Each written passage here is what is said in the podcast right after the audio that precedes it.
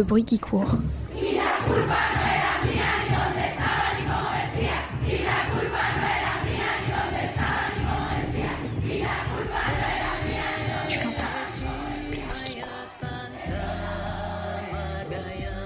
Tu l'entends La gronde des femmes.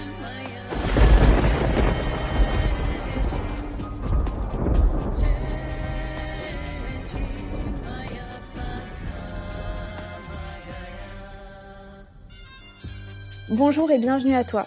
Tu écoutes actuellement Le Bruit qui court, ton podcast féministe internationaliste qui te présente à chaque épisode un pays et une de ses habitantes pour échanger sur ce qui nous lie, nous oppose, nous oppresse et nous libère en tant que femmes du monde entier.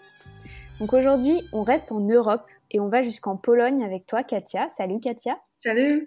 Merci beaucoup de participer au bruit qui court. Du coup, pour faire un petit euh, retour rapide sur la Pologne, rappelons que donc aujourd'hui, c'est la plus grande force d'Europe centrale voisine de l'Allemagne, de la République tchèque, de la Slovaquie, de la Lituanie, Biélorussie, ou encore de l'Ukraine et surtout de la Russie avec l'enclave de Kaliningrad, le nord du pays s'ouvre également sur la mer Baltique. Ce pays de 313 000 km dispose d'une position centrale qui, durant son histoire, en a fait la victime de nombreuses invasions. La Pologne a même disparu deux fois des cartes européennes. Une première fois lorsqu'elle se trouvait au centre des empires de Russie, de Prusse et d'Autriche, qui se sont répartis des petits bouts du pays comme ça jusqu'à ce que ces empires disparaissent en 1795. Puis la Pologne a disparu une deuxième fois, en septembre 1939, lorsqu'elle est envahie par l'Allemagne nazie qui se partage le territoire avec les soviétiques. La répression des Polonais et Polonaises par ces deux envahisseurs est sanglante. Les Juifs sont envoyés dans des ghettos, des camps de concentration et d'extermination, ce sont dans ceux-ci que 3 millions de juifs polonais ont été assassinés, soit 90% de la plus grande communauté juive au monde. En 1945 a lieu la conférence de Yalta. Elle permet à la Pologne de récupérer son territoire côté allemand, mais à l'est, l'URSS garde quant à elle une partie du territoire qui a été envahi en 1939. La conséquence de ça, c'est que les populations qui se retrouvent en territoire soviétique ont massivement migré vers le nouveau territoire réduit de la Pologne et le pays est alors inclus dans le bloc soviétique avec la RDA, la Tchécoslovaquie, la Hongrie et la Roumanie, et ce pour 40 ans. En 1980, le syndicat ouvrier Solidarnosc est créé à la suite de l'engouement catholique qui a suivi en fait l'élection du pape polonais Jean-Paul II. Donc ce parti y s'oppose alors clairement au régime communiste jusqu'en 1989. C'est donc seulement depuis les années 90 et l'effondrement de l'ex-URSS qu'est née la Troisième République de Pologne que nous connaissons aujourd'hui. Libre et enfin en sécurité, elle décide de tourner son regard vers l'ouest. Aujourd'hui, il y a toujours une méfiance vis-à-vis de la Russie. C'est pourquoi le pays a intégré l'OTAN en 1999. Les gouvernements se succèdent en s'alignant avec la politique militaire des États-Unis. Le territoire polonais accueille d'ailleurs sur son territoire une partie du bouclier antimissile américain. Puis, en 2004, la Pologne, sur référendum de sa population, intègre l'Union européenne qui assure donc son développement économique quand l'OTAN, elle, se charge de sa sécurité militaire. Mais toutes ces invasions, toute cette histoire ont laissé des séquelles au pays, même aujourd'hui. La Pologne de l'Ouest reste le territoire le plus industrialisé, le plus développé, tandis que l'Est est plus pauvre et plus rural. Tout cela a un impact réel au niveau politique. En effet, les élections, elles se calquent sur ces deux Polognes, entre guillemets. La population vote plutôt parti libéral, c'est-à-dire le PO, à l'ouest, et le PIS est le parti conservateur qui l'emporte à l'est. En 2015, c'est Andrzej Duda qui est élu président grâce au vote conservateur majoritairement issu donc de ces populations de l'Est. La poussée du parti droit et justice s'accroît et se confirme aux législatives. La raison bah en fait c'est la mise en valeur de la souveraineté polonaise après toutes ces années d'invasion, la défense du peuple polonais, de la culture chrétienne et blanche, sans compter aussi les nombreuses mesures sociales qui, avaient été mises en place pour aider les moins privilégiés. Alors c'est vrai que le pays a connu une grande réussite économique, et cela s'explique par une très bonne distribution entre les 11 grandes villes du territoire, une capitale forte, avec Varsovie donc qui produit 15% du PIB, mais aussi le développement d'une main-d'œuvre qualifiée à moindre coût, attractive pour les investissements étrangers. Mais une autre raison de cette ascension économique, ce sont les fonds structurels européens. La Pologne en est la plus grande bénéficiaire. Il représente 60% des investissements publics du pays. Automobile, sidérurgie, chantier naval, charbon, électronique, agroalimentaire, la Pologne développe son industrie et par conséquent son économie. Donc économiquement, tout roule. Mais alors démocratiquement, c'est là que ça coince. Le gouvernement de Douda adopte des lois controversées, notamment celles concernant des réformes judiciaires qui empêchent toute indépendance de la justice. L'UE a d'ailleurs enclenché une procédure pour pénaliser la Pologne pour menace de l'état de droit et de ses valeurs. Et le gouvernement ultra-conservateur de Douda, il s'arrête pas là. Les lois liberticides, elles frappent bien entendu et de plein fouet les femmes. La Pologne, c'est le pays européen qui possède déjà une des législations les plus strictes en matière d'avortement. Mais le PIS ne compte pas s'arrêter là. Il part en croisade contre l'IVG et dès 2016 crée une loi visant à l'interdiction totale de l'avortement dans le pays. La colère des femmes polonaises monte, l'injustice de cette loi liberticide et de contrôle de leur corps édictée par une bande d'hommes blancs déclenche la manifestation noire. Elles sont des milliers dans les rues vêtues de noir avec pour beaucoup d'entre elles un cintre à la main, symbole de l'avortement clandestin. Elles dénoncent d'une manière générale l'influence de l'Église sur le politique. Elles parlent de lois barbares, de lois sadiques qui visent à supprimer les trois petites exceptions pour lesquelles l'avortement était autorisé jusqu'ici donc c'était en cas de viol et d'inceste, en cas de grave pathologie du fœtus et en cas de risque avéré pour la santé et la vie de la mère. Ce statu quo, jusqu'ici, même s'il était très bas dans les standards européens, il convenait à 70% de la population. Mais l'interdiction totale, c'est juste la condamnation en fait de milliers et de milliers de femmes, sans compter la criminalisation de ces femmes et des médecins qui les aident à avorter. Le gouvernement remet le sujet sur la table en 2018, puis il y a quelques mois, en passant au niveau supérieur. En effet, le 22 octobre, c'est la Cour constitutionnelle polonaise qui inscrit dans la Constitution que l'IVG est anticonstitutionnel. Et donc, cela concerne l'IVG pour malformation du fœtus, donc une des trois exceptions. Et cette exception, elle représentait 90% des avortements. Donc, en gros, la Cour constitutionnelle a déclaré l'IVG anticonstitutionnel. Donc ça, c'est l'aboutissement d'années de travail de fond pour déposséder les femmes polonaises de ce droit fondamental qu'elles avaient pourtant obtenu dans les années 50. Bel exemple de régression des droits des femmes à moins de 3 heures d'avion de la France. Et oui, ce qu'on sait moins, c'est que la Pologne n'était pas vraiment mal partie en matière de droits des femmes. Les Polonaises ont été parmi les premières à obtenir le droit de vote en Europe, c'était en 1918, et elles avaient le droit total d'avorter, l'IVG était légal et libre de choix. Mais ce droit, elles l'ont obtenu pendant l'ère soviétique. Et aujourd'hui, l'URSS et l'idéologie communiste, c'est vraiment une période que les Polonais et Polonaises rejettent en bloc, normal. Mais si le rejet des années de goulag, de privation et de tickets de rationnement s'explique largement, il en va malheureusement de même pour les acquis des Polonaises. L'Église catholique a incarné en fait la résistance au soviétisme, le pays a donc hérité de ses valeurs, et le féminisme de l'ère soviétique est qualifié de politique reproductrice communiste. L'histoire du féminisme polonais est donc biaisée et le terme reste encore assez péjoratif dans le pays, assimilé à des bons gros préjugés. Enfin, les préjugés, euh, il y avait les mêmes en France il y a dix ans, hein. c'est-à-dire euh, des lesbiennes, euh, pas épilées, hystériques, qui ont la haine des hommes, qui sont des tueuses d'enfants, enfin bref. L'incarnation de Satan pour les esprits un chouïa étriqué. Enfin, pas de bol pour le gouvernement qui souhaitait flatter son électorat de droite, mais qui en fait a déclenché une réaction en chaîne incontrôlable. Les femmes retournent le pays, c'est la révolution. On parle de 100 000 personnes rien qu'à Varsovie. La revendication féministe est la base de tout, mais peu à peu d'autres protestations la rejoignent donc les droits des LGBTQI+, les défenseurs défenseuses de la justice, les agriculteurs, les personnels de santé, les jeunes, enfin bref, la mobilisation écrase le pays jusque dans les moyennes et petites villes habituellement pro-PIS. Pour l'anecdote, il y a aussi les clubs de motards, les supporters de foot qui ont rejoint le mouvement, c'est vraiment la convergence des luttes. De sorte à ce que le gouvernement est complètement désemparé et en roue libre totale, il appelle les milices de hooligans pour protéger les églises et les paroisses. Bref, ça part en vrille, mais bon, d'un côté, c'est un peu beau. Cette révolution de femmes est le symbole d'une mutation accélérée de la société, en décalage complet avec les valeurs du PIS et de l'Église catholique. Cette actualité, donc, elle prend beaucoup de place, mais rappelons aussi que le gouvernement polonais, il a récemment pris des, des démarches formelles pour quitter le traité européen contre les violences faites aux femmes. C'est catastrophique. Ce traité, vise à protéger les femmes des violences conjugales, enfin, pas trop les, les empirer, on va dire, alors même qu'une Polonaise sur deux subit les coups de son compagnon. Comme chiffre intéressant, on a aussi le fait que 70% des Polonais considèrent que le rôle d'une femme est de rester à la maison.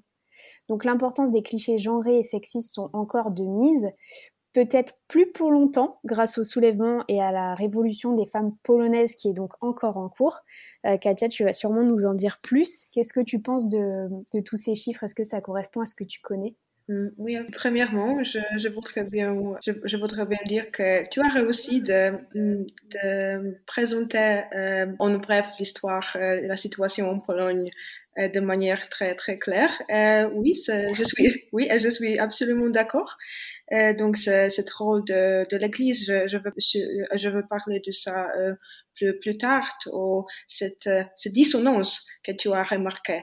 Donc, euh, en même temps, je, nous, sommes, nous sommes fortes en Pologne, nous, nous sommes euh, indépendantes, nous, nous luttons pour, pour, nos, pour nos droits, mais en même temps, on, on laisse les, les hommes de, de décider pour nous on ne peut pas vraiment obtenir notre, notre liberté ou décider, euh, décider pour nos corps, ou euh, on, on, se, on mettre euh, soi-même dans, dans, sa position de, de, rester à la maison, par exemple. Donc, je voudrais bien aussi ajouter euh, quelques détails sur, sur ces chiffres. Donc, c'est vrai de, tu sais, c'est cette hypocrisie énorme de, de notre gouvernement. C'est trop visible. Ça, fait de, douleur parce que, euh, comme, tu as dit, euh, ton grand euh, nombre de, femmes en, Pologne souffrent de, la violence domestique, par exemple. Et en même temps, le, gouvernement, les hommes politiques sont silencieux par rapport à ces, sujets. Et c'est incroyable, c'est, totalement scandaleux. Euh, et en même temps, il, croit, il souligne euh, qu'il, lutte pour protéger la vie.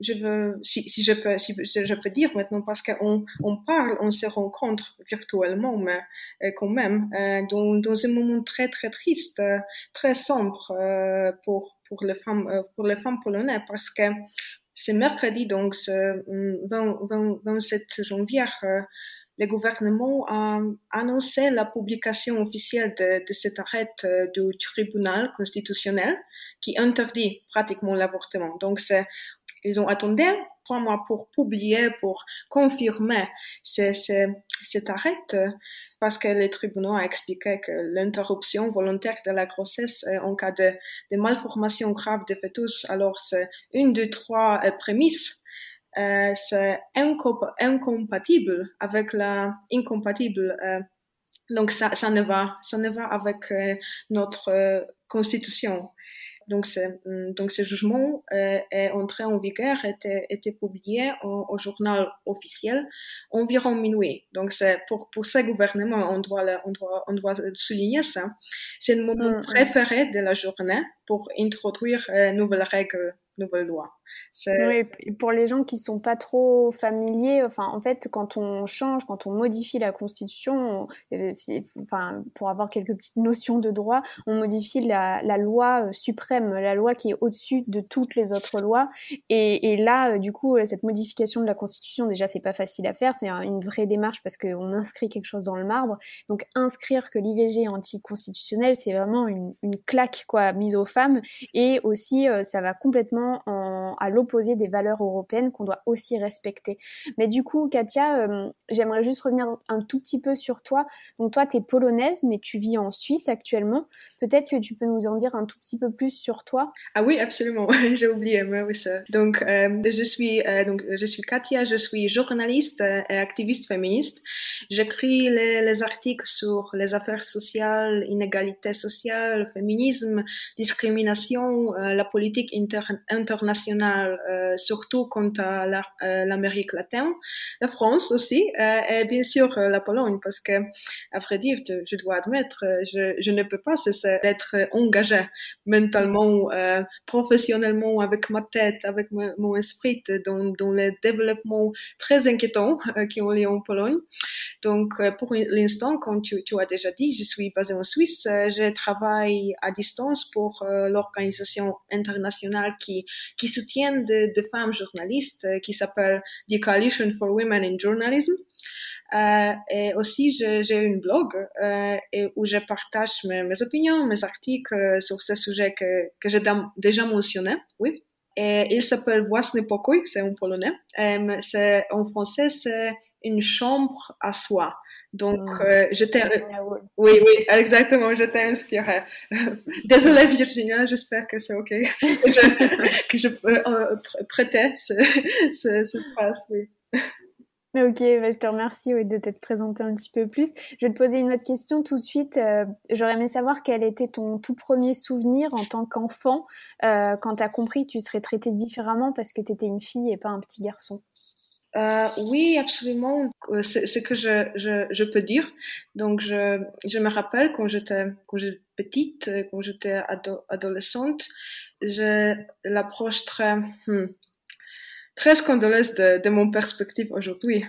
À l'époque, quand, j'étais adolescente, euh, j'étais fière de, de, passer du temps avec des garçons. C'était, pour moi, c'était, c'était pas trop évident qu'il y a quelques, quelques discriminations parce que je n'étais pas consciente de ça, oui. J'étais juste petite fille, euh, mais, mais quelque chose, euh, dans mon conscient, dans ma tête, dans mon approche. Je sais pas, je sais pas euh, pourquoi, euh, je sais pas comment je peux l'expliquer, mais quelque chose m'a dit dans ma tête que que c'était mieux, c'était plus chic, je sais pas, euh, plus noblesse de, de passer passer du temps avec des garçons que tu sais, j'étais trop fière que quand ils m'ont permis d'être dans leur club prestigieux, oui, de lorsque malgré que j'étais j'étais une fille J'étais trop cool de, tu sais, de, mm, de, me, traîner avec, avec des garçons.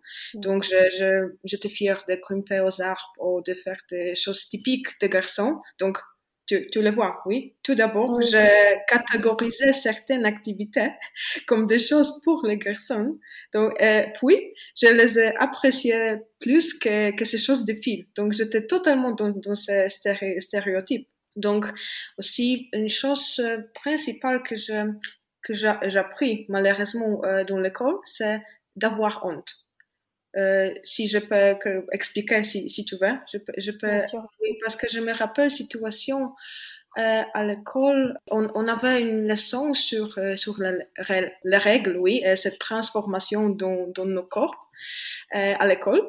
Euh, je me rappelle jusqu'à aujourd'hui, vraiment, ce que, ce qu'on a entendu, que, ce que j'ai entendu, euh, de, de, notre professeur. Donc, c'était quelque chose comme ça. Souvenez-vous des filles, euh, ne montrez pas jamais votre serviette hygiénique aux garçons. Ils ne comprendront pas, ils se moqueront de vous, tu sais, quelque chose comme ça. Vous pouvez toujours aller secrètement à la salle du bain, prendre votre sac à dos, cacher cette serviette hygiénique. C'est comme une bombe oui, dans, dans une poche, euh, pour que personne ne les remarque.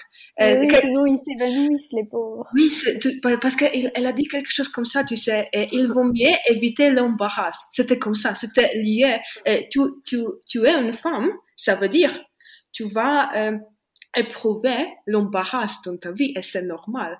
Lorsque, tu sais, lorsque tu as cette approche engravée dans ton esprit quand tu grandis, euh, tu dois, tu dois être, euh, que tu, tu sais, tu dois être timide, tu dois avoir honte.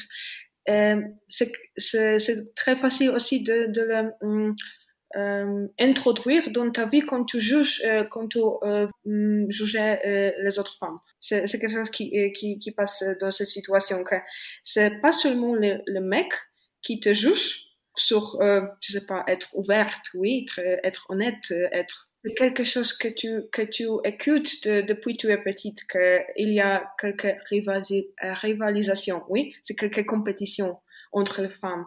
Soit, soit pour, euh, le plus, le plus magnifique mec ou, je pas, le plus magnifique euh, boulot ou quelque chose comme ça. C'est toujours compétition. Parce que tu, n'es pas dans les compétitions avec le mec. Oui, parce qu'ils sont, by default, oui, euh, euh mieux que nous. Donc, c'est juste pour, pour femmes, oui. C'est quelque chose inimaginable, vraiment. Mais, mais sûr, d'où l'intérêt de développer euh, la notion de sororité, ce qu'on est en train de faire euh, là de plus en plus. Et du coup, et c'est aussi l'importance du mouvement euh, féministe mondial. Et, juste par rapport à ça, du coup, normalement, à ce stade de mon, de mon interview, je demande à mon invité ce qu'il en est du mouvement féministe dans le pays. Mais comme on l'a vu, toi, en Pologne, il est très fort en ce moment avec la, la révolution des femmes. Donc, à la place, peut-être, est-ce que tu peux nous dire comment toi, tu as vécu personnellement euh, l'explosion du mouvement et comment tu as développé ta conscience féministe? Oui, par, oui, bien sûr. Donc, je dois, je dois souligner que ce mouvement que qu'on observe maintenant en Pologne, pour moi, c'est une manifestation de la sororité euh, de, de, de, plus, de, plus, de plus belle que j'ai que j'ai vu, que j'ai éprouvé dans ma vie. Parce que euh, cette, cette, cette mouvement euh, nous montre qu'on ne doit pas, on doit pas rivaliser. C'est meilleur, c'est mieux qu'on euh, euh, co collaborait l'un avec l'un avec l'autre. Je, je, je, dois admettre que pour moi, mon, mon, mon chemin, mon chemin féministe, c'était un long chemin pour moi. Euh, parce que euh, dans le passé, j'étais euh, réticente à admettre que j'étais féministe ou je dis que je suis cette féministe tout ça normale ou non radicale pour pour simplement plaire des gens, plaire des gens, plaire, plaire du, du mec, oui aussi. Mm. grâce grâce à cet éveil féministe en Pologne, je me suis changée. Mais ce n'était pas d'un jour à l'autre, oui. C'était un processus. Toujours, je suis en train, en, train de, de me développer. Je pense c'est pour, pour chaque féministe, euh, en fait. Mais ça me plaît beaucoup, ce processus pour l'observer, l'observer mon, changement. Parce que maintenant, je, je n'ai peur d'exprimer mes opinions directement ou confirmer que oui, je suis radical.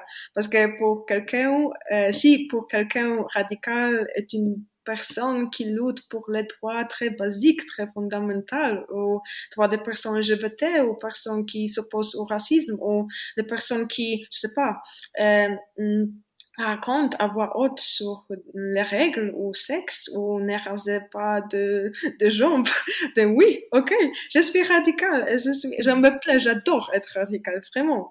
Euh, donc, euh, si, si tu veux, je, peux te raconter mes, souvenirs de, de mon première manifestation parce que c'était, c'était pour moi, c'était un point hum, révolutionnaire dans mon chemin pour devenir féministe plus consciente, oui.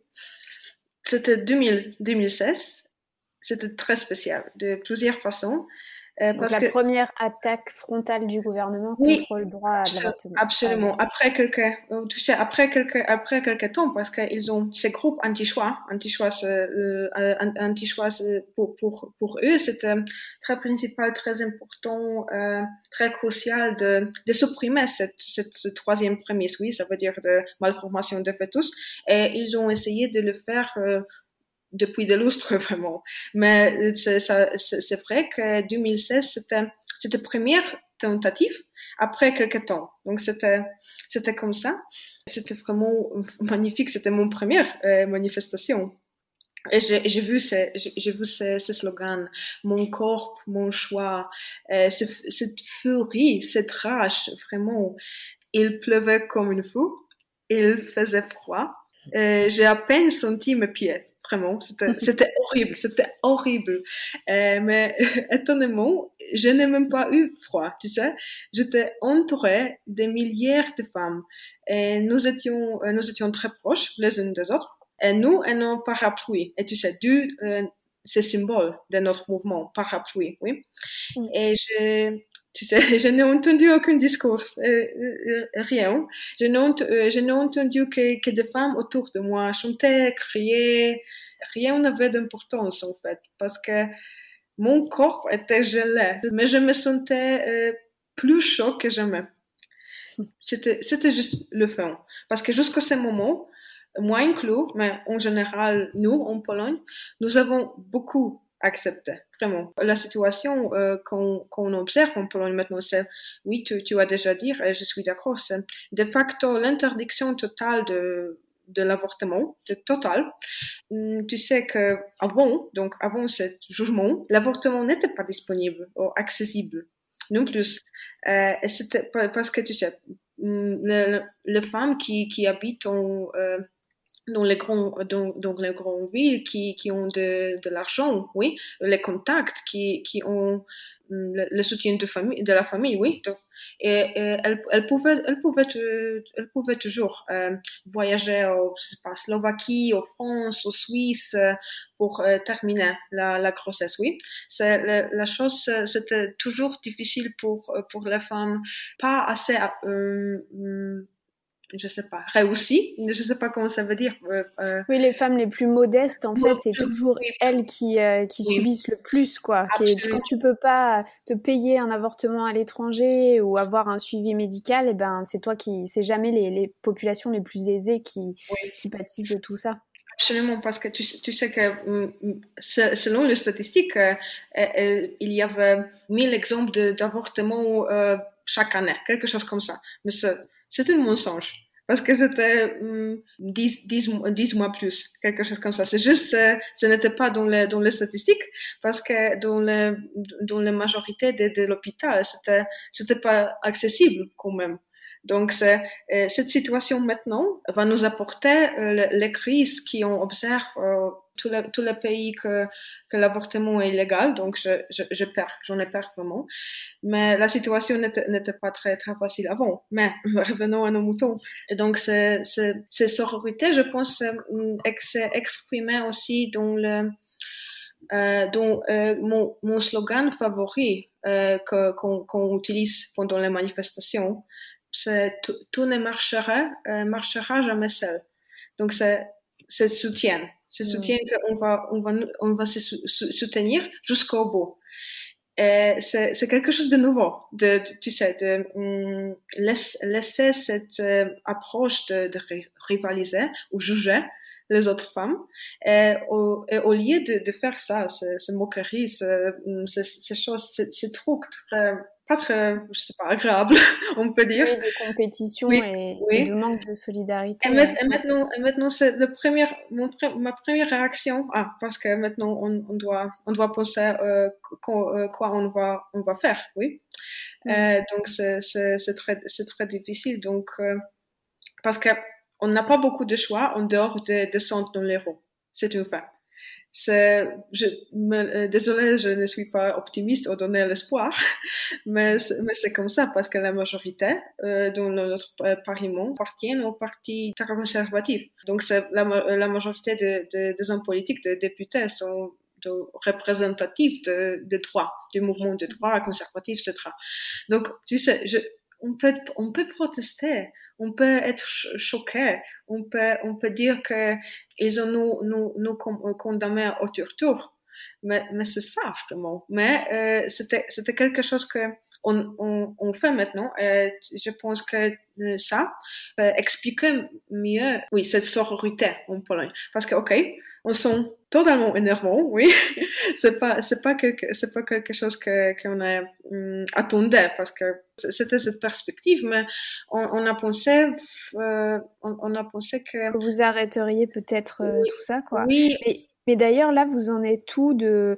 Enfin, parce que le, gouvernement, du coup, a pas reculé. Ils ont bien inscrit ça dans la Constitution. Donc là, il se passe quoi concrètement pour les femmes en Pologne? Vous continuez de sortir dans la rue? Il y a toujours euh, un mouvement comme ça de révolution Ou oui. ça, c'est du coup. Euh, oui. Donc, c'est. Euh, Maintenant, c'est comme ça. Donc, on descend dans les roues, mais pas moi personnellement, mais ce que je fais, c'est on soutient financièrement les initiatives féministes, les initiatives qui soutiennent les femmes euh, dans, dans ce processus euh, d'avoir termination de, de l'avortement.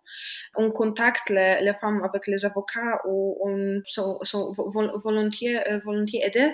Je voudrais juste souligner qu'au lieu de, au lieu de juste euh, je sais pas, créer, oui, euh, nos, nos, postulats, on, on vraiment essaye de, de, faire quelque chose, quelque chose qui peut oui, euh, réussir et um, aider vraiment, de manière que, que, va, euh, que, que va rester et que va aider vraiment euh, au quelqu'un, au quelques, quelques, quelques femmes. Par exemple, on va euh, ou trouver une clinique à l'étranger. J'ai déjà dit euh, que je suis, je suis prête de, de je sais pas, mon appartement euh, à Zurich, euh, que quelqu'un, si quelqu'un a besoin de, de mm, terminer, euh, terminer la grossesse en, en, Suisse, parce que c'est possible, je veux, je veux assister avec tout. Avec tout, je peux traduire de l'allemand, de français, je, tout, tout, tout ce que ça. Et mes, mes collègues, mes, mes collègues, mes amis qui habitent à l'étranger aussi ont la même chose. Ainsi donc, je pense cette euh, euh cette, cette sens, oui, cette sens émotion de, de la sororité que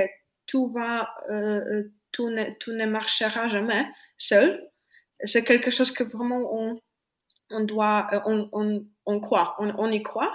on peut l'introduire dans notre vie. Et aussi, juste une petite remarque, on va, euh, on va euh, commencer à hum, euh, collecter les signatures pour les autres projets qui va, qui veut libéraliser de, de loi. Je sais que c'est quelque chose pas, pas très réaliste, oui, mais on, doit faire quelque chose parce que donc, on sait dans ce moment très crucial. Je, je, peux te, je peux te dire maintenant, on, maintenant, les femmes en Pologne, les femmes polonaises, euh, sont furieuses. Nous sommes furieuses vraiment. Donc, euh, il n'y a pas discussion de, de revenir à la situation euh, d'avant. Donc, on va lutter pour euh, la libération, on va lutter comme les, Argentins c'est hyper beau de, de, voir que oui, la sororité, c'est pas juste un mot comme ça un peu vide, que vous mettiez des, des actions réelles derrière, des vrais, des vrais agissements. C'est hyper beau et ça donne beaucoup. Enfin, c'est un bel exemple à suivre, quoi. Si tu veux bien, euh, on va passer euh, maintenant à ton thème spécifique, qui est donc tu as choisi de parler du victim blaming. Donc je vais juste faire un petit topo rapide pour dire ce qui se passe en France. Alors pour, pour ceux et celles qui connaissent pas et qui ne parlent pas du tout anglais, le victim blaming on peut traduire ça par euh, faute de la victime ou culpabilisation de la victime, mais c'est en fait plus un concept féministe développé en réponse à des pratiques de culpabilisation des victimes pour des actes qu'elles subissent en leur faisant porter la responsabilité. Alors ça va de oui, bon, euh, ce mec t'a mis une main au cul, euh, mais t'as vu ta jupe, tu lui as donné envie, ou encore euh, oui on t'a violé mais en même temps euh, fallait pas autant boire, ou euh, encore quand on dit que les enfants peuvent volontairement exciter les adultes pour justifier la pédocriminalité, Kikou, Daniel Cohn-Bendit, Gabriel Matzneff, Jack Lang et malheureusement tellement d'autres qu'il me faudrait des heures pour tous vous citer. Bref, je reviens sur notre bonne vieille définition. Le victim blaming, c'est un processus vicieux qui s'infiltre dans nos vies, jusque dans les tribunaux, et qui empêche toute vraie justice d'être rendue. En fait, le victim blaming, il s'immisce aussi dans le langage courant, quand on dit par exemple elle s'est faite violer. Non. Genre Christiane Taubira, entre autres, nous le rappelle, on ne se fait pas violer, on est violé, on subit, on n'est pas actrice d'un crime qui est exercé contre nous. Assez d'entendre ça. Partout, tout le temps. On ne se fait pas violer. On est violé. On ne fait rien, on est c'est l'autre qui fait. C'est aussi le fameux elle a dit non mais elle pensait oui. Les femmes, vous êtes compliquées, vous vous faites désirer, il faut insister. Tous ces discours qui sont renforcés par la culture cinématographique notamment. Donc le victim blaming s'entrelace avec la culture du viol. On se rappelle du sondage tout mimi qui nous révélait récemment que 20% des Français considèrent que si on voit tes tétons sous ton t-shirt, c'est une circonstance atténuante lors d'une agression sexuelle ou encore de l'acquittement d'un homme irlandais qui a violé une enfant de 17 ans et qui a été du coup acquitté car son avocate a montré à la cour le string de la jeune femme en disant, je cite, Regardez ce qu'elle portait, un string en dentelle. Et puis elle a ajouté, elle n'a d'ailleurs jamais pleuré à aucun moment. Ça, c'est le principe d'être la mauvaise victime. Si t'as le malheur de ne pas pleurer, de ne pas crier, de ne pas frapper en retour, si tu t'en remets parce que t'es une warrior et que tu tombes pas en dépression pendant 5 ans à la suite de ton viol, t'es pas une vraie victime. C'était pas si grave après tout. Bref, il y a une déresponsabilisation de l'agresseur, des circonstances atténuantes qui sont mises en avant, et ces histoires, malheureusement, elles sont pas du tout anecdotiques, mais au contraire, elles concernent la majorité des traitements judiciaires des viols, qui expliquent le chiffre horrifiant de en France, 1% des violeurs sont condamnés. Il n'y a pas de quoi se priver, quoi. En tant que femme, si on n'a pas encore fait notre déconstruction féministe et qu'on est encore beaucoup dans la misogynie intégrée, on rentre alors dans une sorte de schizophrénie, genre à toujours réfléchir à deux fois euh, à quel comportement on va adopter, euh, quel vêtement on va porter, dans quelle situation on va se mettre, bref, on est en alerte constante. Mais le point positif, pour revenir sur le cas irlandais, c'est que les femmes, encore une fois, elles sont pleines de ressources. Et malgré l'ignominie de la situation et de ce verdict, elles se réapproprient l'affaire et dénoncent encore et toujours par le hashtag This is not consent. Certaines demandent par exemple des listes de culottes qui seraient dangereuses et des listes de culottes qui seraient safe pour ne pas être violées. Enfin bref, merci à elles pour leur résilience et leur humour. Alors juste un dernier petit rappel, et je m'arrête là promis, vous l'aurez compris, le sujet me tient à cœur. La seule et unique raison pour laquelle les femmes sont violées, c'est parce que un violeur les a violées. Point. Du coup, Katia, comment ça se passe en Pologne pour vous par rapport aux victimes blaming au début, je, je, dois remercier, je dois, je dois te remercier, Chloé, parce que j'ai une impression que de, pour la majorité des gens, une jupe courte, euh, comme, comme elle s'écrit au, au, viol, pas, pas, le, pas le, un agresseur au violeur. C'est comme ça aussi en Pologne. Mais oui, donc euh, en Pologne, euh, bien que la conscience ou cette sensibilisation en matière de féminisme soit en os, on remarque des, les tentatives très régulières d'intimider euh, les femmes en, utilisant exactement victim blaming. Pologne est un pays très... Hum, hum, très drôle, euh, ironiquement bien sûr. Euh, donc Pologne, c'est un pays qui peut être persécuté pour avoir blessé des sentiments religieux, mais qui restera totalement silencieux en cas de violence domestique euh, lorsque des gens LGBT se suicident. Et en fait, juste une petite remarque, euh, c'est celle qui est déjà passée. Parce que les activistes qui ont présenté à l'espace public l'image de, de Black Madonna, oui, c'est quelque chose comme ça, avec les, les colorés aux couleurs euh, arc-en-ciel, donc oui, des drapeaux de LGBT, pour opposer à l'homophobie de l'Église, sont désormais accusés de profanation de l'image. Donc c'est quelque chose comme ça. Et c'est, oui, ça passe, ça, ça arrive en Pologne, c'est très souvent. Mais, donc je pense que victim blaming en Pologne, euh, c'est c'est strictement, euh, strictement euh, directement lié au rôle central de la religion catholique dans notre éducation, dans, notre réalité en, général. Donc, hum, par exemple, à l'époque, quand j'étais petite, quand j'étais pas petite, mais j'étais adolescente, j'étais toujours à l'école, je me rappelle d'entendre qu'une femme qui aime sexe, euh, tout simplement, est une salope. Quelque chose comme ça euh, qu'un mec, un garçon, euh, il désire le sexe, euh, dans sa nature. Et la nature d'une femme est d'être indisponible parce qu'elle se donne. Exactement, ils nous ont utilisé ce terme. Ah, d'ailleurs, parce que euh, on, a à l'école la religion comme leçon, comme dans, le, dans le programme. Donc le prêtre vient et tu, tu, tu, dois écouter quelque chose comme ça. Quelqu'un, oui. Euh, vous avez des cours un peu de catéchisme à l'école. Catéchisme, euh, catéchisme. Si ce sera euh, catéchisme, ce, ce, sera mieux, mais c'est juste, euh, c'est juste propaganda, euh, propaganda de, de, propagande. de, propagande de, de, l'église ou certaines, certaines prêtres. Donc, il, il, il vient, il t'explique parce que tu, tu es, tu es une femme et tu te donnes tout ça. Une femme se donne soi-même comme elle était une jouet ou je sais pas, un vêtement. Donc, euh, sexe est pour faire le plaisir pour, euh, pour un homme. Et une femme ne fait que juste l'assister. Et tout, tu sais, tout, tout grandit avec cette image. Et de telles choses tu entends à l'école et personne ne, ne, ne, ne, prouve pas ou ne, ne prouve pas ou réagit. C'est comme ça parce que c'est, ils sont, les prêtres à l'école sont totalement euh, euh, indépendantes. C'est comme ça.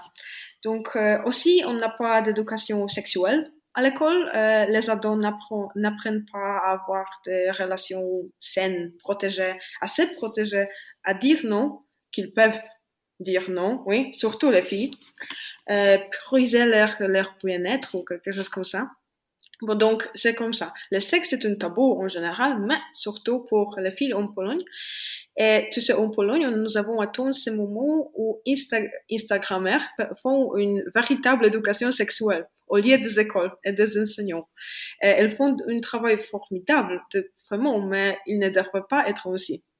Donc, euh, aussi, je pense, un des facteurs principaux pourquoi une femme euh, violée ou, molestée hum, va, euh, va être demandée par la police ou le procureur les experts, donc les gens qui, qui soient, soient être préparés. Mais euh, quand même, elle, elle, elle demande, euh, il demande euh, quelle, portait, pourquoi elle s'était maquillée, pourquoi elle portait une, une, jupe courte. Et c'est juste, tu sais, c'est pendant le processus, dans les tribunaux, dans les courtes, c'est comme ça, presque dans, dans, chaque, dans chaque situation. Il y a la situation que le, euh, un agresseur euh, a, a admis qu'il a violé, oui, qu'il a commis ces crimes, qu'il a, violé, euh, euh, a violé une femme, et même si il, n'était pas euh, condamné en prison.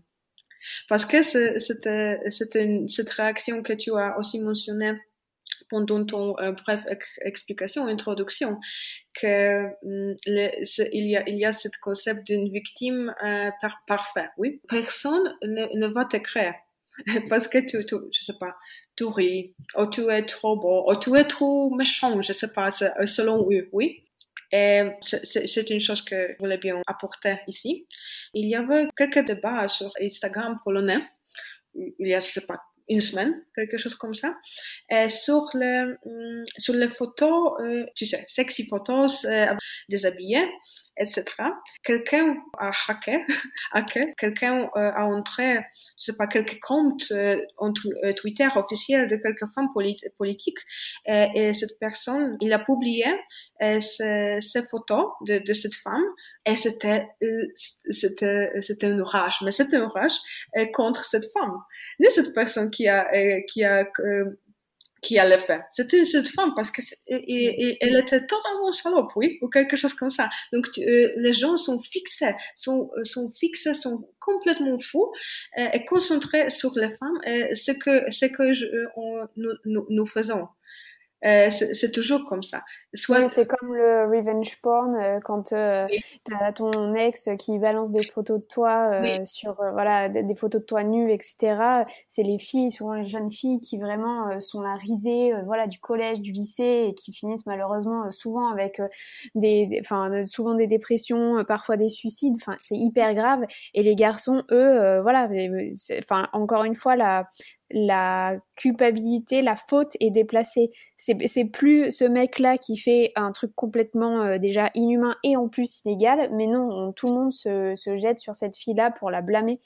Et c'est complètement fou que dans cette société, en fait, la, la faute soit renversée comme ça. Et ça, c'est vraiment un, un travail des féministes incroyable de retourner, de retourner cette faute-là. Oui, absolument, parce que tout tourne jamais ces questions, ces, critiques euh, vers les hommes qui, qui commettent, qui, qui font ces choses, ces trucs, ces trucs inacceptables, euh, dégoûtants, oui. C'est toujours, c'est toujours la femme, donc une, une, victime, euh, en fait, de, qui, qui est ciblée, ciblée avec, avec tous les critiques. Je pense, euh, euh, nous, nous, comme en, tant que femmes, nous, nous faisons la même de, de certains, certains exemples.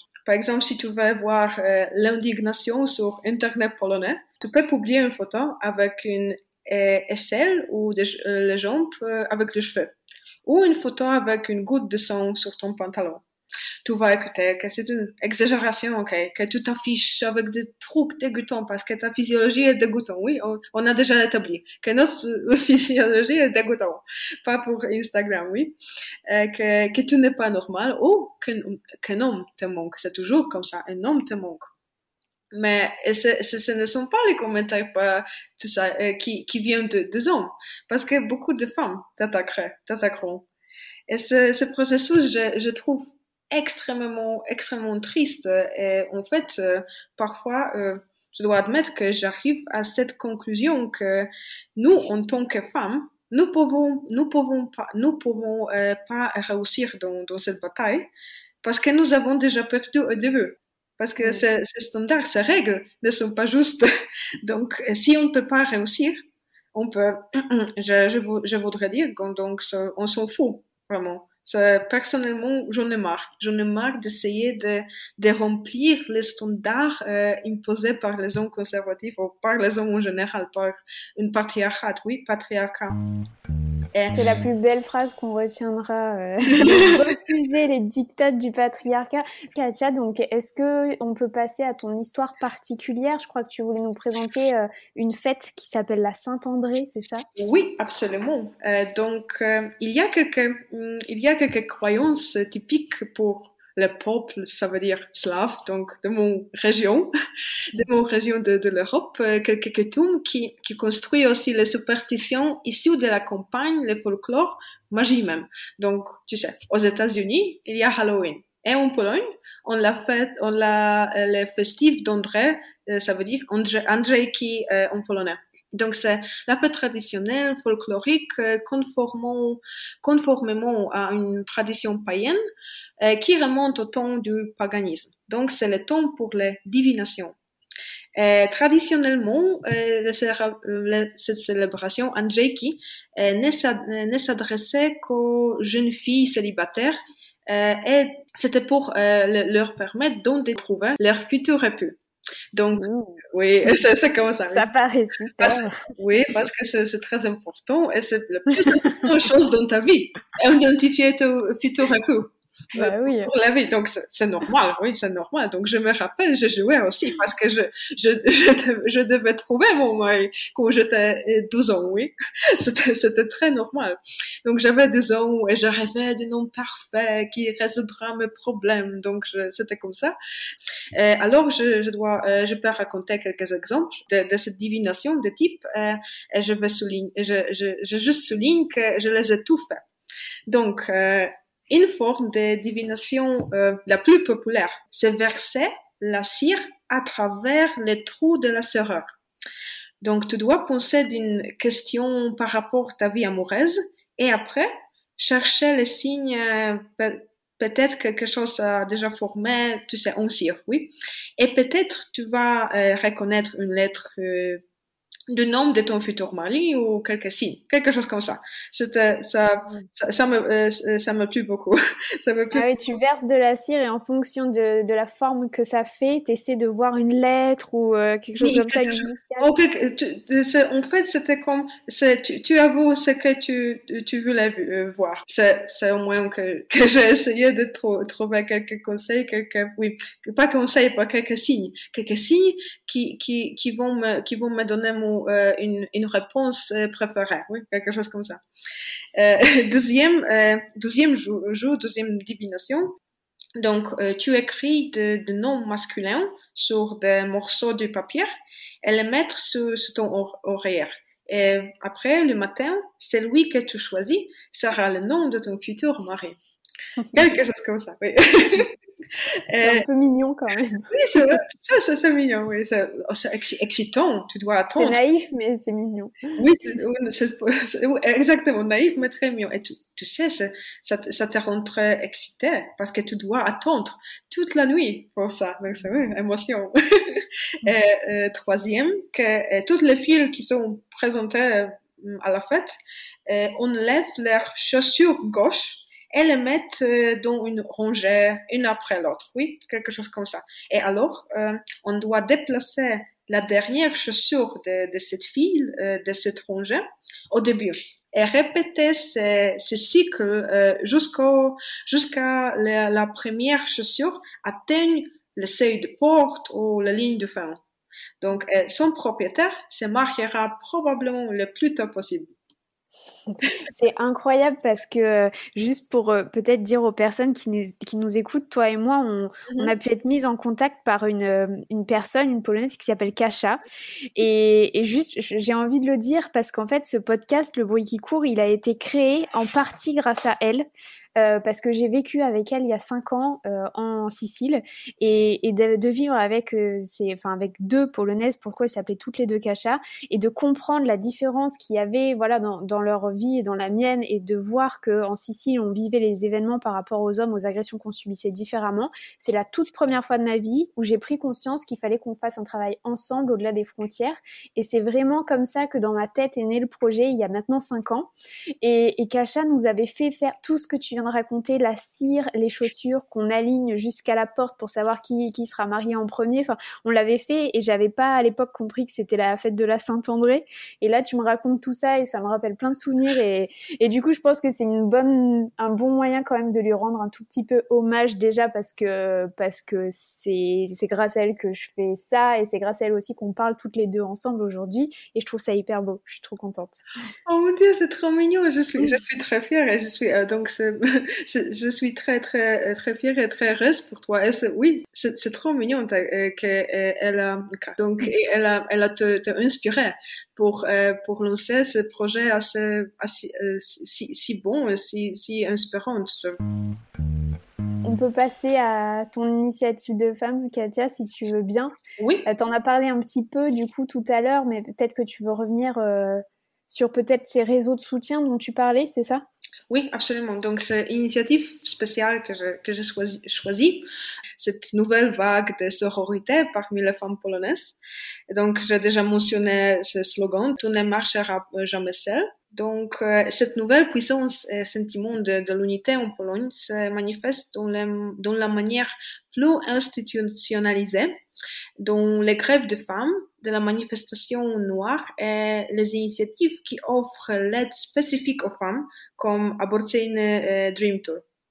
Ça veut dire, ce, ce dernier euh, exemple, euh, abortia, ça veut dire euh, l'avortement en, en, polonais. Mm. Donc, oui, c'est que ce lieu, c'est par rapport à l'avortement et la, le soutien. Donc, ce dernier exemple, Aborcyjny euh, Dream Tour, c'est une initiative établie par euh, par trois femmes extraordinaires euh, qui aident les autres avec euh, l'avortement en Pologne. Donc, par exemple, elles fournissent des informations essentielles sur l'avortement à domicile. Elles t'aident à obtenir des de comprimés, des tablettes pour terminer la grossesse chez toi.